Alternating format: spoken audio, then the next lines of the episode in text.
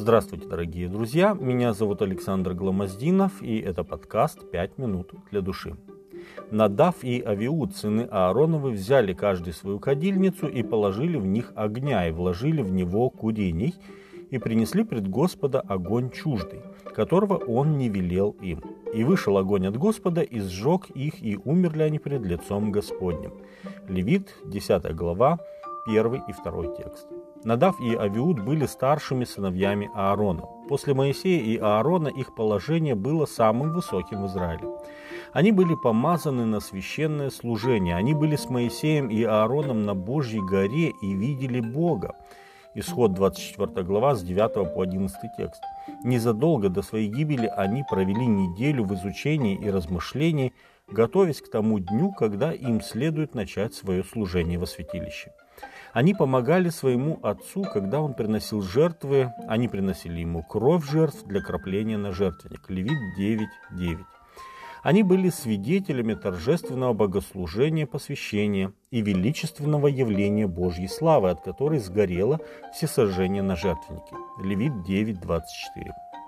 Они были тщательно обучены и были полностью знакомы со святостью своего служения, но это только усугубило их грех. Когда пришло время им совершать служение, они сделали то, чего Господь Бог не велел им делать. Многие богословы задавались вопросом, что стало причиной гибели этих священников.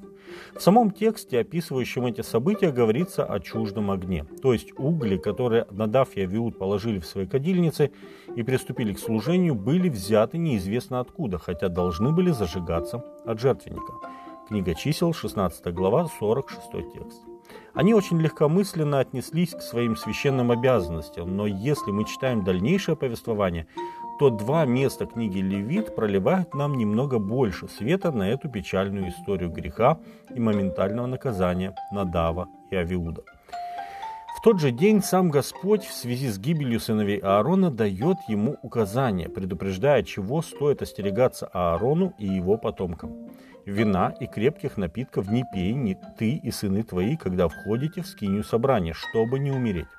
Это вечное постановление в роды ваши, чтобы вы могли отличать священное от несвященного и нечистое от чистого, и научать сынов Израилевых всем уставам, которые изрек Господь.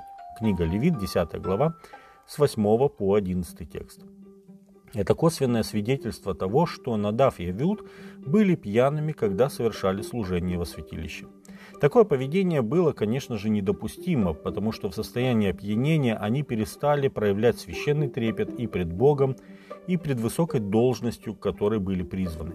Позже Господь сказал через пророка Иеремию, «Проклят, кто дело Господне делает небрежно». Иеремия 48, 10. Второе место, где упоминается смерть Надава и Авиуда как повод к повелению, записано в 16 главе книги Левит. И говорил Господь Моисею по смерти двух сынов Аароновых, когда они, приступив с чуждым огнем пред лицо Господне, умерли.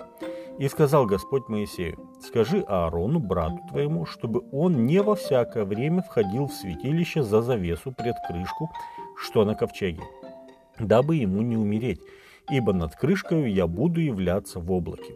Книга Левит, 16 глава, 1 и 2 текст. Это повеление также косвенно говорит нам о том, что Надав и Авиуд не просто вошли в скинию, но вошли пьяными с чуждым огнем в святое святых пред ковчег завета. Поэтому и Моисей сказал, вот о чем говорил Господь, когда сказал, в приближающихся ко мне освящусь и пред всем народом прославлюсь. Левит 10 глава 3 текст. Спустя несколько веков именно небрежное отношение к ковчегу завета привело к смерти Озы, Вторая книга Царств, 6 глава, 7 текст. И тех любопытных жителей города Бевшемеш, которые дерзнули заглядывать в ковчег Завета. Вторая книга Царств, 6 глава, 19 текст. Этот печальный эпизод из жизни израильского народа призван нас научить, дорогие друзья, трепетному и благоговейному отношению к тому, что Бог осветил и благословил. Как огонь с жертвенника ничем не отличался от любого другого огня в глазах Надава и Авиуда, так и сегодня многие люди не видят никакой разницы между, например, субботой Господней и любым другим днем, или священным писанием и любыми другими книгами. Но разница есть, ведь именно священное писание говорит нам «Будьте святы, потому что Господь ваш свят. Книга Левит, 19 глава, 2 текст. С вами были «Пять минут для души» и пастор Александр Гломоздинов. thank you